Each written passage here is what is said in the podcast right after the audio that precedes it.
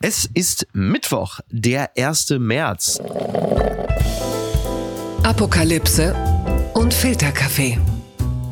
Die frisch gebrühten Schlagzeilen des Tages. Mit Mickey Beisenherz. Einen wunderschönen Mittwochmorgen und herzlich willkommen zu Apokalypse und Filterkaffee, das News Omelette.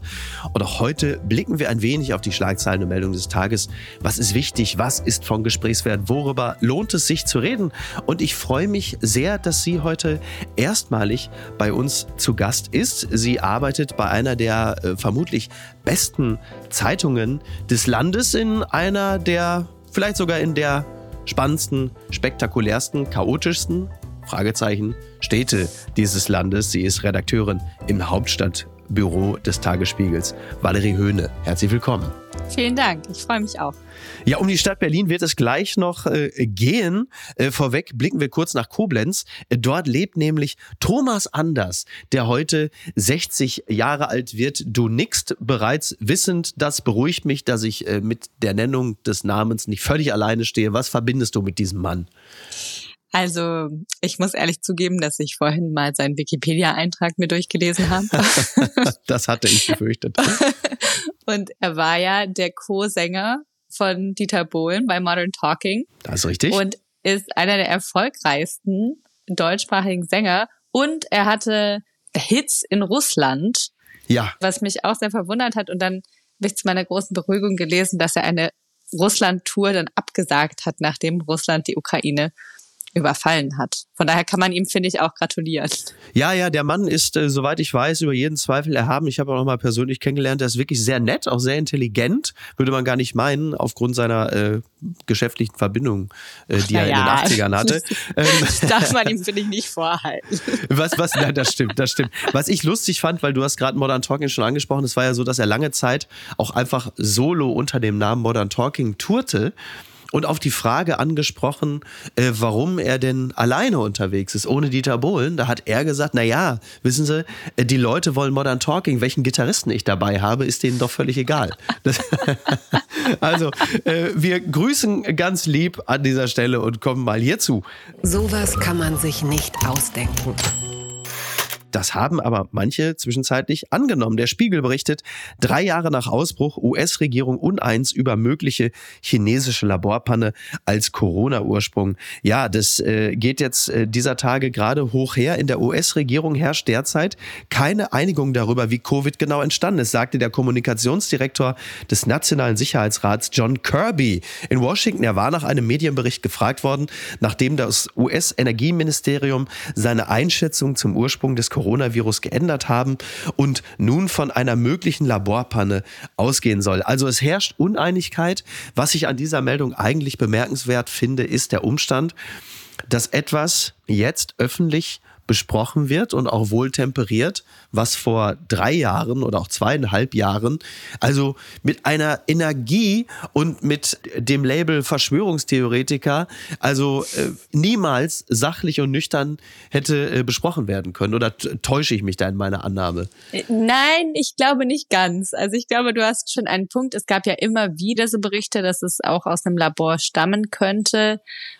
Und ehrlicherweise hat die chinesische Regierung ja jetzt auch nie viel zur Transparenz beigetragen. Das ist allerdings richtig. Also, die haben ja alle Tiere dann auf dem Markt in Wuhan getötet, bevor mhm. irgendwelche Wissenschaftler oder Wissenschaftlerinnen äh, sich das angucken konnten. Die haben zwei große Labors in dieser Ecke. Mhm. Ne, also so ganz unplausibel scheint das ja auch nicht. Nee, nee, nee. Weißt, also, was ich meine?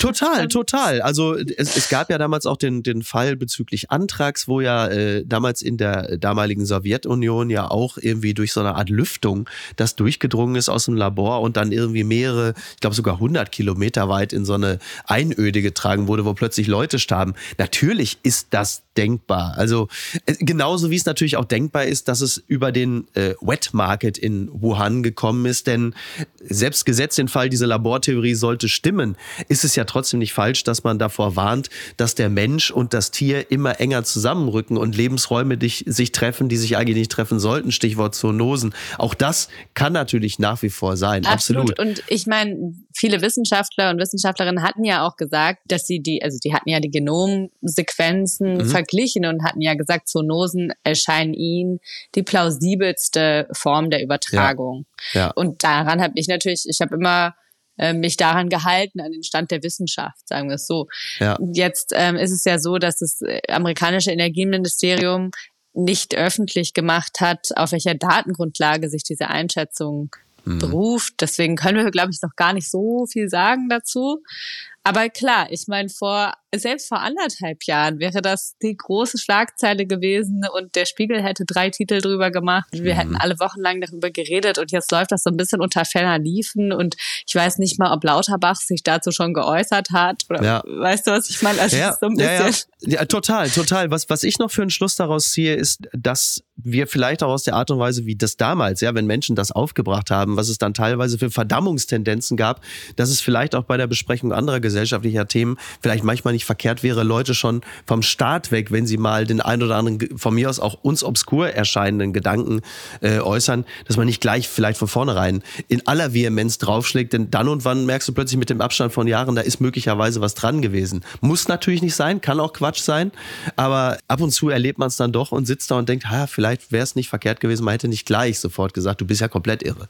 Fällt dir da ein Beispiel ein? Also noch eins, außer jetzt das?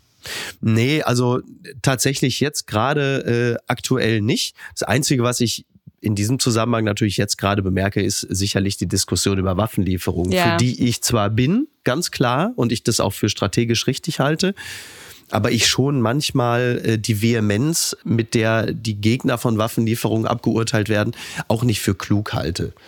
Also ich glaube, es ist immer noch wichtiger, die Leute argumentativ auseinanderzunehmen, wobei ich auch offen gestehen muss, dass ich dieses Gesinnungsboulevardtheater, was du jetzt in jeder Talkshow hast, wo du Pro und Contra gegenüberstellst und die sich bitte einfach eine Stunde die Köpfe einhauen, weiß ich auch nicht, ob es das bringt. Wobei hast du hart aber fair gesehen am Montag? Ja, habe ich gesehen. Ja. Aber fandst du nicht, dass- aber ich fand Heribert Prantl hat da wirklich äh, für mich eine total entscheidende Rolle in dieser Sendung gespielt, weil er sozusagen diese Friedensbewegung oder diesen Friedenswunsch Mhm. fernab von unter dem Verdacht stehen, also Sarah Wagenknecht steht ja so ein bisschen unter dem Verdacht, genau. Ja. die Kreml-Position Mhm. Auch mit abzubilden. Mhm. Und, und Heribert Prantl ja auf jeden Fall nicht. Der steht überhaupt nicht unter Ja, diesem ja, er Verdacht. ist ja auf der Seite der, der Juristerei, würde Genau, genau. Was ja übrigens bei Corona ja auch schon war. Ne? Ja. Er war ja auch einer von Stimmt. denjenigen, der die äh, Freiheitsbeschränkungen sehr, sehr kritisch gesehen hat und sich da immer sehr stark einfach auf, äh, sagen wir mal, auf das Gesetzbuch bezogen hat. Und auch er wurde ja zwischenzeitlich auch schon in die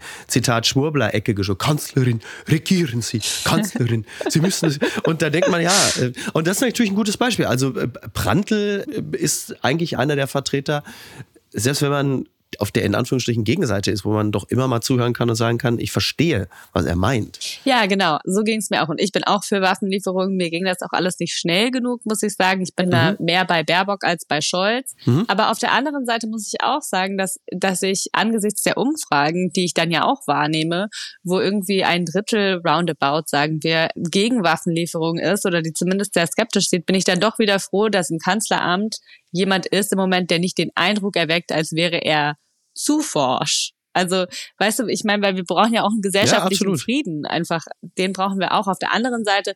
Und dann, also da kommen wir dann in so Sphären, wo meine Geduld so ein bisschen, naja, an Endpunkte kommt. Also die Bürgermeister, ich verstehe total, dass die Kommunen total überlastet sind und das ist richtig blöd. Aber auf der anderen Seite ist das eben wegen des Kriegs in der Ukraine. Das ist wegen eines Überfalls auf ein Land. Also das ist auch nicht nur eine verfehlte Migrationspolitik. Da bist du jetzt bei der Migration Genau. aufgrund, okay, jetzt müssen wir aufpassen, dass wir nicht zu sehr, Wir springen, nicht wir zu sehr springen. abschweifen. Aber ich verstehe natürlich deinen Punkt und ich, ich sehe, klar, absolut. Also Ursache und Wirkung. Ich meine, wir, wir, wir sind total abgekommen von Corona und Wuhan. Lass uns zurückkehren. ja, Die Schlagzeile des Tages.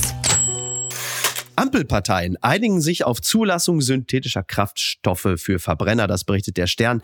Die Ampelparteien haben sich auf die Zulassung von synthetischen Kraftstoffen, sogenannten E-Fuels für Verbrenner in Deutschland geeinigt.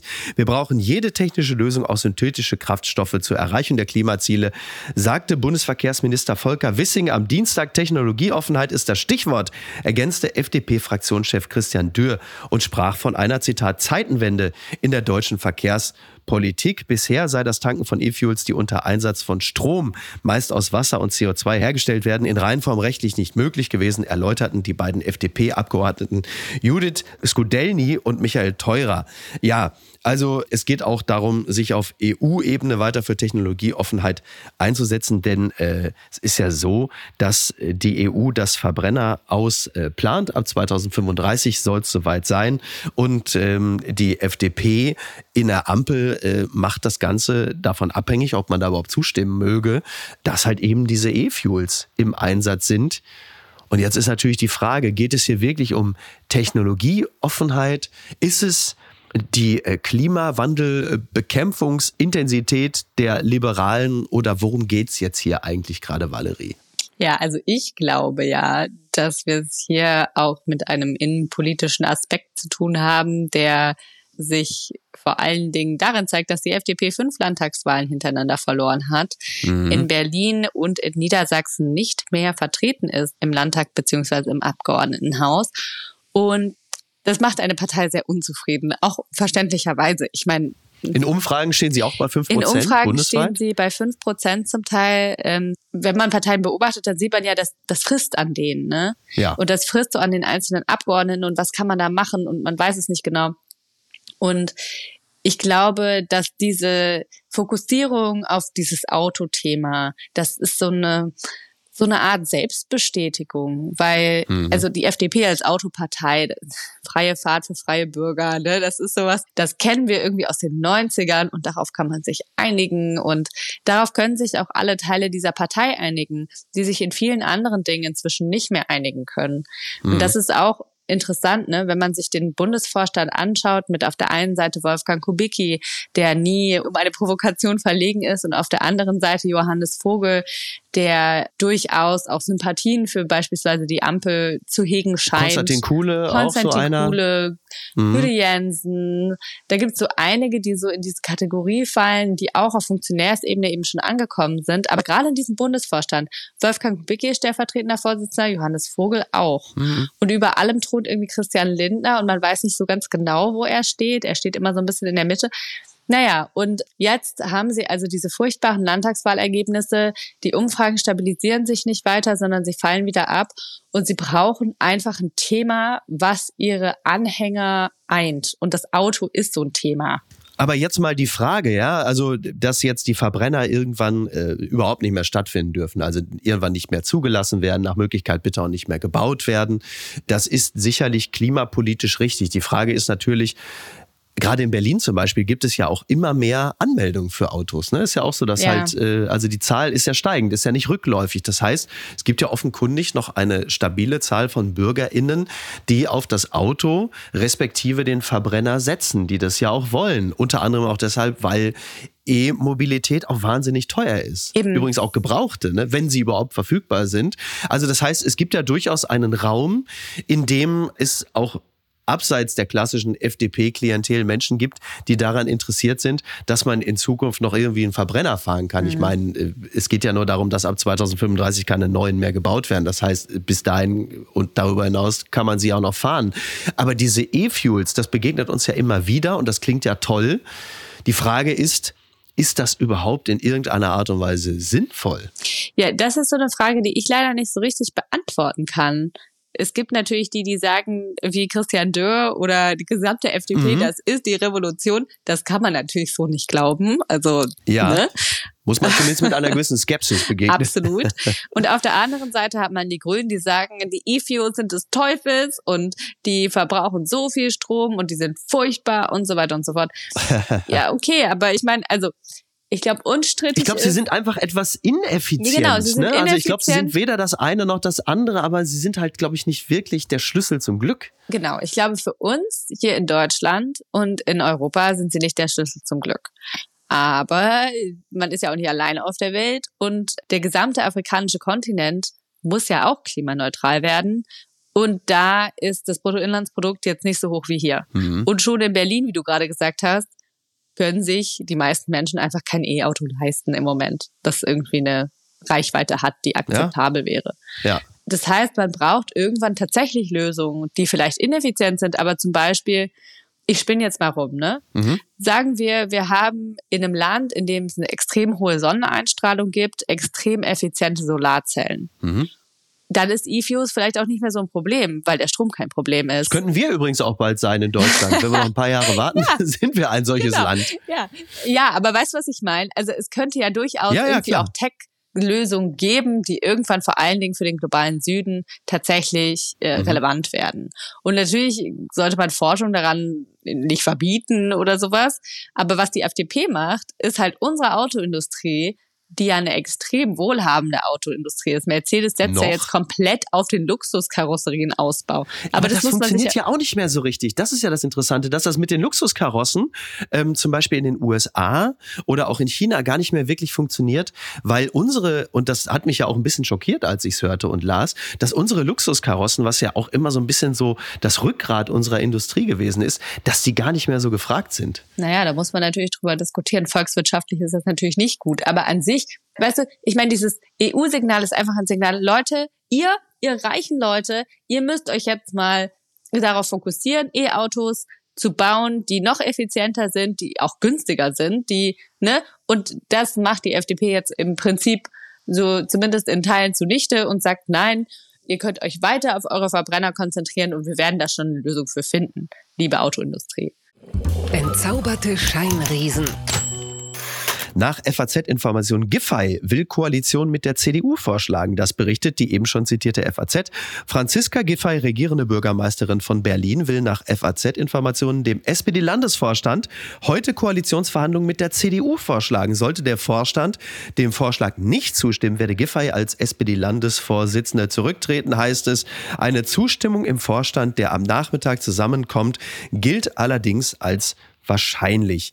So, es gibt ja nun kaum eine Zeitung, die so gut informiert ist über das äh, Geschehen in Berlin wie der Tagesspiegel. Also ich lese entweder von dir, ich lese von Julius Betschka und ich höre regelmäßig den armen Lorenz Marold, wie er völlig niedergeschlagen äh, bei Radio 1 ein ums andere Mal von den Geschehnissen in der Berliner Politik berichtet.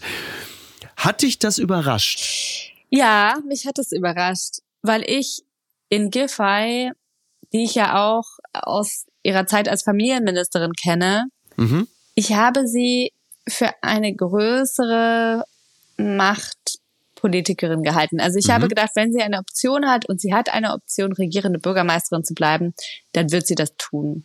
Vielleicht sind es jetzt die 52 Stimmen. Die SPD liegt in Berlin nur noch 52 Stimmen vor den Grünen. Ja äh, die sie dazu bewogen hat, das zu überdenken. Und aber sie hat es ja auch schon am Wahlabend gesagt, muss man sagen. Ja. Also sie hat es da schon angedeutet. Von daher habe ich mich vielleicht einfach darin getäuscht, mhm. wie groß ihr, ihr Machtwillen da ist. Ja. Und ich finde das ehrlich gesagt ganz sympathisch, dass sie nicht um jeden Preis an ihrer Macht klebt, wobei ich auch sagen muss, dass ich persönlich also Kai Wegner als regierender Bürgermeister von Berlin, du hast es vorhin gesagt, das ist die chaotischste, aber auch ja. spannendste, weltoffenste Stadt des Landes. Ist der Mann lernfähig? Also er hat das ja zuletzt gemacht im Wahlkampf. Ich mhm. war auf einer Veranstaltung von uns vom Tagesspiegel, da redete er dann überhaupt nicht so wie, also er hatte ja diese Vornamenabfrage gemacht ja, ja. Äh, im Abgeordnetenhaus nach der Silvesternacht, was ja. aus meiner Sicht wirklich einfach rassistisch war. Mhm. Und da hat er überhaupt nicht so geredet. Mhm. Er hat das natürlich so ein bisschen auf sein Publikum zugeschnitten.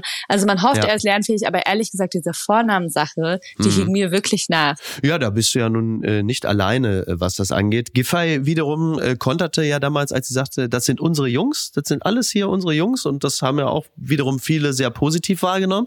Auf der anderen Seite muss man sagen, also es war definitiv auch etwas, was ich als, als rassistischen Ausfall äh, wahrgenommen habe, aber es war offenkundig etwas, was bei vielen Wählerinnen und Wählern, die möglicherweise den rassistischen Ton überhört haben, aber zumindest ein Signal im Sinne von, wir kümmern uns. Und das legt ja zumindest den Schluss nahe, dass man dem Rot grün-roten Senat in Berlin nicht zugetraut hat, die Probleme anzusprechen. Also um es mal so zu sagen, lieber einen, der es falsch anspricht, als die, die es gar nicht ansprechen.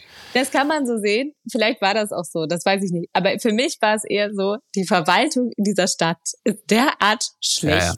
Dieses Wahldesaster ja. finde ich auch bei der SPD unglaublich. Die haben dieses Wahldesaster verantwortet. Und der Innensenator, der zuständig ist am Ende des Tages, Andreas Geisel, bleibt ja. einfach sitzen. Für immer. Wäre es, das habe ich heute äh, auch noch gedacht, als ich die äh, Folge hörte mit äh, Jasmin Embarek und Markus Feldenkirchen, da dachte ich auch noch, wäre es möglicherweise oder hätte es bei der Wahl der SPD geholfen, hätten sie einfach Geisel entlassen, um einen Verantwortlichen, also um einfach mal der Bevölkerung zu zeigen, wir übernehmen Verantwortung. Einer, ich hätte es ihnen möglicherweise schon den Arsch gerettet? Äh, möglicherweise. Also ich glaube, dass Geisel da sitzen blieb. Das zeigte einfach, wie lange diese Stadt schon von der SPD regiert wird und wie tief dann auch dieser Filz ist. Mhm. Ich meine, wie kann das sein? Du kannst keine Wahl derart ja. versemmeln und einfach den zuständigen Innensenator sitzen lassen. Das geht nicht. Ja, das ist richtig. Ja, übrigens, äh, wer mir ja in diesem Zusammenhang ein bisschen leid tut, weil sie ja für den ganzen Wahnsinn eigentlich am wenigsten können und so wie es jetzt aussieht, werden sie ja in Zukunft dann einfach ihres Amtes enthoben werden, das sind die Sozialsenatorin Katja Kipping und der Kultursenator Klaus Lederer. Denn nach allem, was man so hört und liest, also Katja Kipping kenne ich persönlich und ähm, finde, es ist eine sehr integere Frau, mhm. sehr engagiert. Lederer hört man auch nur Gutes drüber und die haben ja, sind ja, glaube ich, aus dieser Regierung die besten Leute gewesen und die können natürlich jetzt nicht mehr weitermachen und können eigentlich überhaupt nichts dafür. Ja, das stimmt. Das stimmt natürlich. Also gerade Katja Kipping, die äh, in dieser Stadt ja schon auch die Ankunft einfach von Millionen von Geflüchteten aus der Ukraine organisiert hat. Und ähm, die Stadt ist eben nicht im Chaos versunken, ja. anders als 2016, ja. als übrigens die CDU den Sozialsenator gestellt hat, damals mit Mario Chaya. Mhm. Also da muss man schon sagen, da hat sie wirklich, finde ich, auch einen guten Job gemacht. Und ähm, ja, das ist schade. Also es gibt da durchaus auch Menschen, die man vermissen wird in der Koalition. Und ich muss auch sagen, also drei Jahre würde ja jetzt diese große Koalition dann nur mhm. sein, weil ja dann auch wieder neu gewählt wird. Die Wahlperiode läuft sozusagen auch nach der Neuwahl weiter. Ich bin nicht sicher, ob sie dann wiedergewählt würde. Mhm. Weißt du, was ich meine? Weil so eine große Koalition, ja, ja. Oh, das ist eben auch, das haben wir auch auf Bundesebene gesehen. Das hat oft so was Bleiernes, so was Schweres. Mhm. Sag mal, wenn jetzt äh, der Tagesspiegel äh, dann, keine Ahnung, vielleicht, wenn man sich dann einigt, meldet, äh, wieder GroKo in Berlin, meinst du, dann äh, wacht Angela Merkel plötzlich schweißgebadet auf? Huch, es geht wieder los. Oh Gott. Darf ich mitmachen? oh nein. Das Kleingedruckte. Was ist eigentlich feministische Außenpolitik? Das fragt die Süddeutsche Zeitung. Die Außenministerin sieht Frauenrechte als Gradmesser für den Zustand von Gesellschaften und will sie weltweit stärken. Jetzt stellt sie ein Papier mit zehn Leitlinien vor. Die sollen auch die Arbeit im Auswärtigen Amt umkrempeln. Ähm, du warst so nett und hast mir das Ganze schon geschickt. Ich bin natürlich äh, als regelmäßiger Leser äh, von Büchern in keinem größeren Umfang als Pixie-Büchern natürlich komplett zusammengebrochen. Sind, äh, glaube ich, 88 Seiten gewesen. Ähm, was genau soll das denn werden mit der äh, feministischen Außenpolitik? Etwas, was ja schon seit einiger Zeit herumgeht und für mich persönlich bislang noch keine wirklichen Erfolge gezeigt mhm. hat. Also was haben wir von diesem Papier zu erwarten? Naja, ich glaube, da hast du natürlich recht. Wenn man das oberflächlich sich anschaut, dann gibt es wenig Erfolge der feministischen Außenpolitik. Schweden, die das, glaube ich, als erste sogar eingeführt haben, haben es inzwischen auch wieder aufgegeben. Das liegt allerdings eher an den Nationalisten, die da jetzt auch irgendwie genau, mehr ja. zu sagen haben.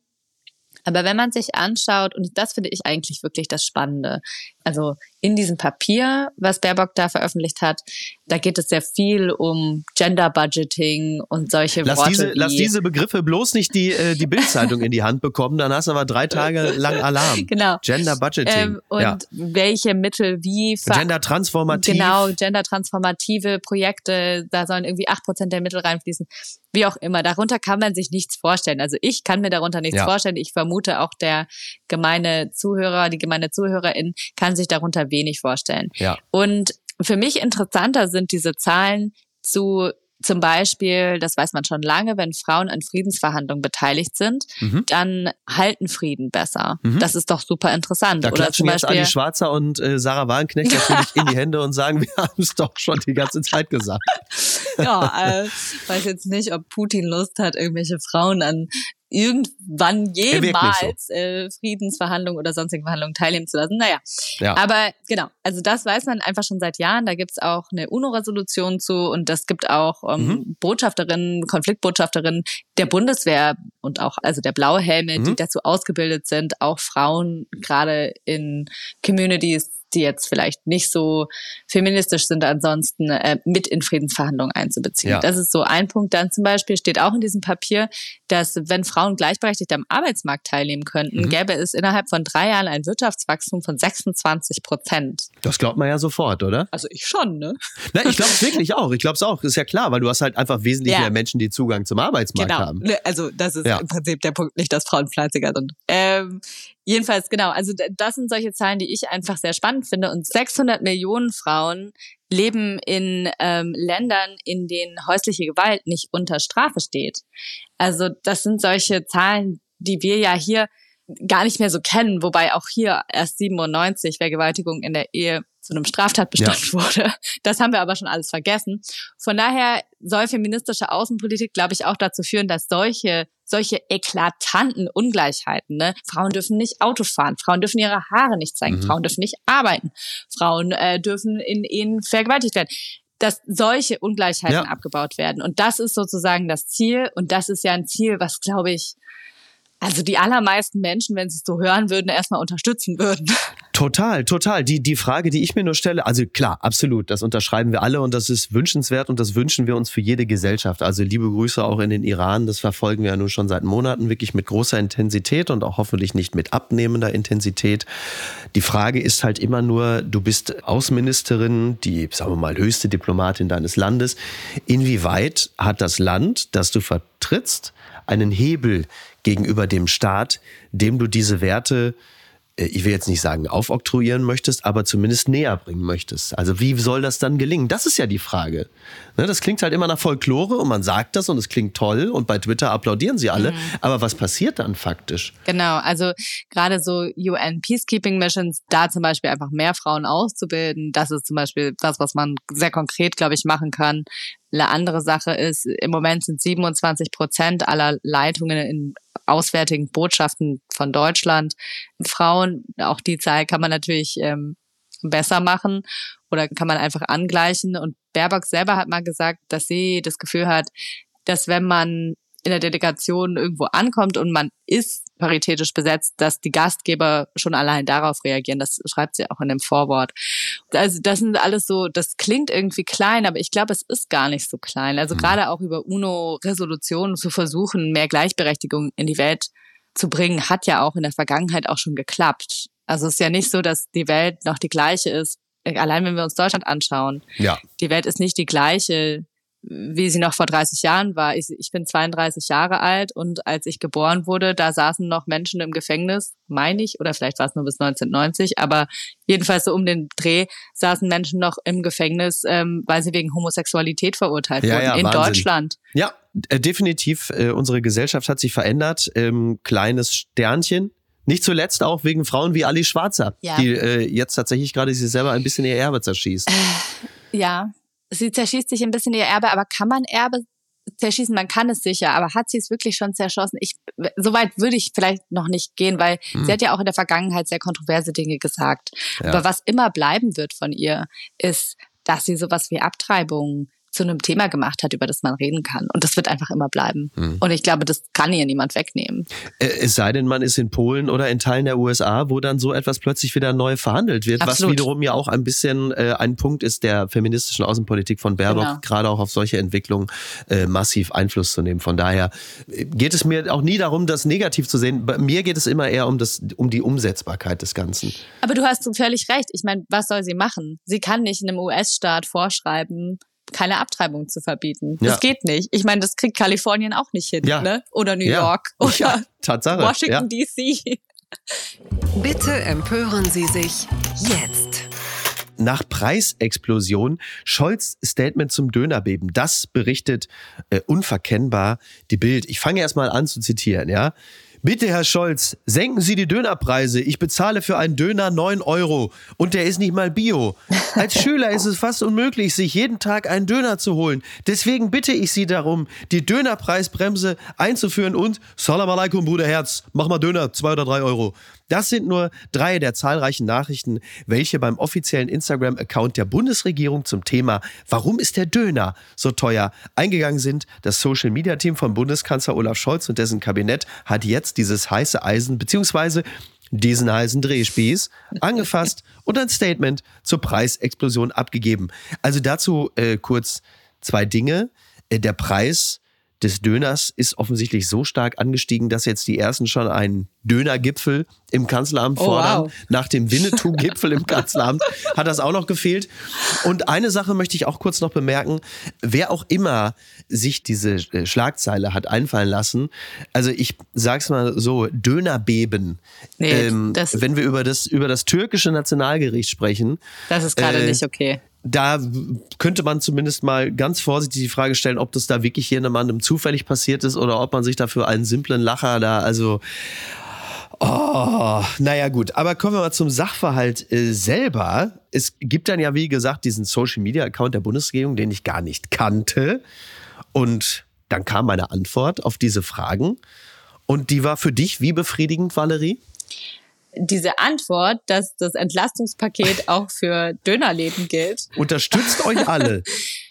Also, ich sag mal so, das ist kein Dönergipfel, aber kann ja auch nicht alle unterstützen. Also, Das wäre als, das wäre als Antwort dabei ehrlicherweise schon schöner irgendwie gewesen, dass Scholz da so, so sagst das auch so, so mit so einem leichten Schulz, so, naja, man kann ja auch nicht. man kann nicht jede Gruppe. Weil die haben ja geschrieben, die Bundesregierung hilft mit den Energiepreisbremsen auch kleinen Unternehmen wie dem Dönerhändler. Ja. So. Aber die scheinen ja offensichtlich. Naja, äh, ich meine, es ist ja wirklich krass. Also bei meinem Döner hier um die Ecke ist das auch richtig krass angestiegen. Wirklich, ich gehe wirklich auch seltener Döner Mhm. Ich, essen jetzt. ich wollte gerade sagen, ich kann dir zwei Dinge dazu sagen. Äh, Ich habe das letzte Mal aktiv mir einen Döner gekauft, da hat der, glaube ich, noch 2,50 Euro gekostet. Und das muss irgendwo in Dortmund gewesen sein, in der, äh, wie hieß denn die Straße noch gleich? Weiß ich nicht. Irgendwo hinten. Ach, was weiß ich. Dortmunder Nordstadt oder so, in der Nähe, wo Chico sein Café hat. Und Danach, die zwei, drei Male, wo ich mir einen Döner gekauft habe, da war ich natürlich komplett betrunken und kann mich an den Preis nicht erinnern. Und da muss man doch ehrlicherweise sagen, der Döner kann ja absurd teuer sein. Kein Mensch erinnert sich am nächsten Morgen daran, wie viel Geld er für eine Döner ausgegeben hat. Also theoretisch könnte er wahrscheinlich noch bis 15 Euro raufgehen, bis irgendjemand mal sich im Klaren darüber Wobei ich sagen muss, also bei uns ist es schon was, was ich öfter esse. Wirklich, also einfach, Ja? wenn ich, ja, wenn ich Hunger habe und wir haben keine Zeit, Abendessen schmeckt zu ja machen, ne, dann gehen wir halt um die Ecke und holen uns einen Ja. Döner. Und wir haben das jetzt echt Ja. seltener gemacht. Früher, früher, als die Preise noch nicht so schlimm waren, habe ich mir Adana geholt. Adana im Dürüm. Ja, Das ist richtig geil. ja. Aber das habe ich jetzt seit Ewigkeiten nicht Ich gemacht. war mal Is Iskender. Ich fand immer Iskender immer verdammt Mhm. gut. Das war sehr tomatig, glaube Mhm. ich. Ne? Das war sehr, sehr gut. Aber äh, wa- was ich lustig finde, ist äh, der Satz mit, als Schüler ist es fast unmöglich, sich jeden Tag einen Ich Döner weiß. zu holen. weißt du, woran ich da denken muss? Ja. Ich esse schon lange viel Döner.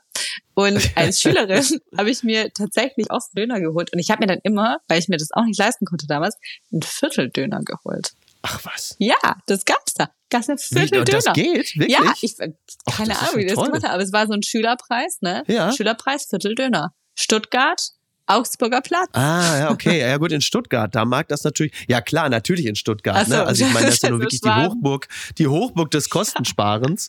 Und ähm, das, aber ja, ist ja, ist ja irgendwie gut. Ich, ich musste natürlich sehr lachen und dachte, ja klar, da hat auch noch gefehlt, dass die Schüler sich jeden Tag einen Döner holen. Und dann erinnerte ich mich natürlich wieder an meine eigene Schulzeit und da bestand die Ernährung natürlich immer aus dem wechselseitigen Spiel von äh, Pommes Mayo oder Tüte Chips im Netto. Also, Also ist von jetzt daher. ehrlich gesagt Döner wahrscheinlich nahrhafter. Ich glaube auch, wenn man den Salatanteil äh, stabil hochhält. Ich bin mir nicht ganz sicher, was äh, Cem Özdemir darüber denkt. Äh, ich denke, der wird natürlich jede Dönerbude im Umkreis von einem Kilometer von Schulen einfach demnächst wegplanieren Da lassen. denke ich auch, Nach ja. den aktuellen, denke Ja. ich auch. Aber ähm, Ja. tja, siehst du, Cem Özdemir, neben dir ja dann noch ein Schwabe, der sein Glück in Berlin gefunden hat, ne? Absolut. Ja, und ich meine, Fleisch und Süßigkeiten, ne, das ist, das beides gibt's im Döner. Da kann Cem Özdemir sich eigentlich auch nicht mehr blicken lassen. Ne? Das ist eigentlich für den Tabu Das jetzt. ist durch. Valerie, ich danke dir ganz herzlich. Danke das dir. hat mir sehr viel Freude gemacht. Mir auch. Fühl dich herzlich wieder eingeladen. Danke. Dann äh, ackern wir noch die restlichen äh, 77 Seiten der feministischen Außenpolitik durch. Und dann schauen wir mal, was äh, dann so die Tage äh, in Zukunft bringen. Und dann sprechen wir wieder, wenn du magst. Ja, sehr gerne, sehr gerne. Sehr schön. Dann machen wir das so. Dankeschön. Bis dann. Bis denn. Ciao, ciao. Tschüss. Tschüss. Apokalypse und Filtercafé ist eine Studio Bummens Produktion mit freundlicher Unterstützung der Florida Entertainment. Redaktion Niki Hassania. Executive Producer Tobias Baukhage. Produktion Hanna Marahiel. Ton und Schnitt Niki Fränking. Neue Episoden gibt es immer montags, mittwochs, freitags und samstags. Überall, wo es Podcasts gibt. Stimme der Vernunft und unerreicht gute Sprecherin der Rubriken Bettina Rust.